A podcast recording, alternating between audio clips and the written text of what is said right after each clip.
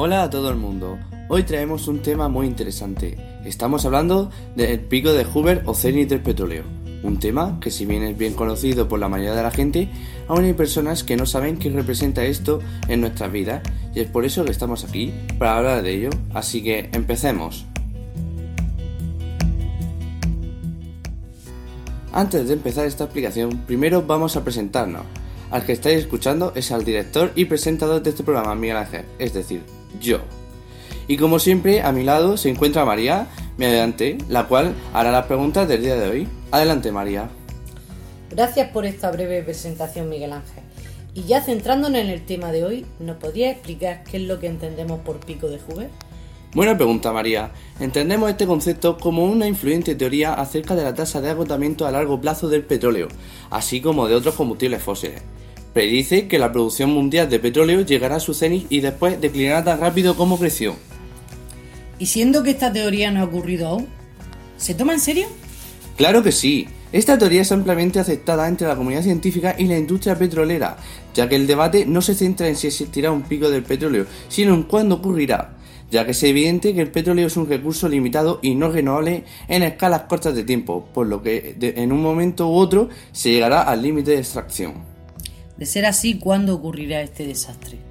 Por desgracia, todavía no se sabe con exactitud, pero si bien la Agencia Internacional de la Energía hizo público en noviembre de 2010 que la producción de petróleo crudo llegó a su pico máximo en 2006, aún así, según los más optimistas, habrá suficiente petróleo hasta dentro de unos 100 años. Sabiendo que el petróleo se acabará en algún momento, ¿qué ocurrirá a nivel global?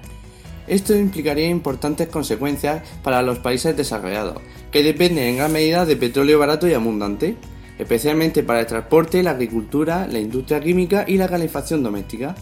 Pero a pesar de que este suceso ya es un hecho, gran parte de la industria petrolera y de los automóviles afirman que la teoría de Hoover es falsa o como mínimo la omiten y ocultan. Algunos críticos economistas afirman que la escasez motivará la búsqueda de nuevos descubrimientos y que las reservas se incrementarán por encima de lo previsto por Hoover.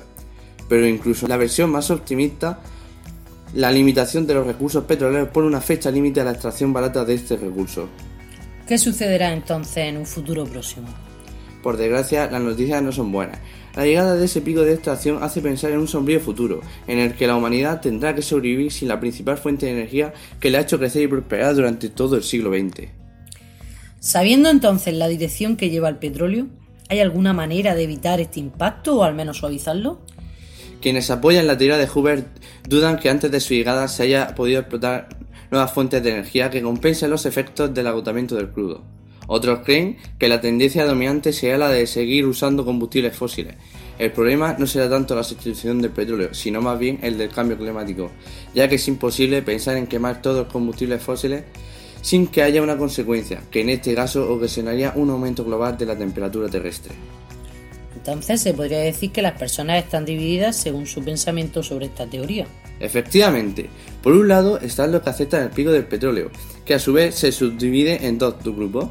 Los pesimistas o neomaltusianos piensan que el pico petrolero es una realidad próxima y que ninguna energía alternativa es equiparable a los combustibles fósiles y luego están los optimistas que argumentan que el CENI está próximo, pero dicen que las energías alternas sí pueden cubrir los requerimientos energéticos de la sociedad y depositan sus esperanzas en la energía de fusión y la energía geotérmica del carbón. Entre los que niegan el pico del petróleo se pueden encontrar algunas ideologías de izquierda que argumentan que la tesis del pico petrolero es una argucia. Opinan que la energía geotérmica es la escapatoria de esta situación. Y luego están los cornucopianos o ultraneoliberales, simplemente lo niegan, diciendo que los que llegaron a la conclusión del pico petrolero se basaron en pruebas dudosas y que el argumento demográfico y la escasez de recursos energéticos no es un problema. Entonces, habiendo dicho todo lo anterior, ¿piensa que la humanidad seguirá hacia adelante o se atascará en una era de déficit de energía? Me gusta pensar que las personas sabrán darse cuenta de que el petróleo solo ha sido algo que nos ha ayudado a avanzar a una era más moderna en la que las energías renovables serán las principales fuentes de energía. Pero también creo que este pensamiento no aparecerá hasta que sea demasiado tarde, cosa que debía evitarse. Esto es todo por el día de hoy. Queridos oyentes, gracias por escuchar nuestro programa y esperamos que hayan disfrutado. Y ya saben, si les gusta irse a dormir sabiendo algo nuevo todos los días, entonces no se pierdan nuestro próximo programa.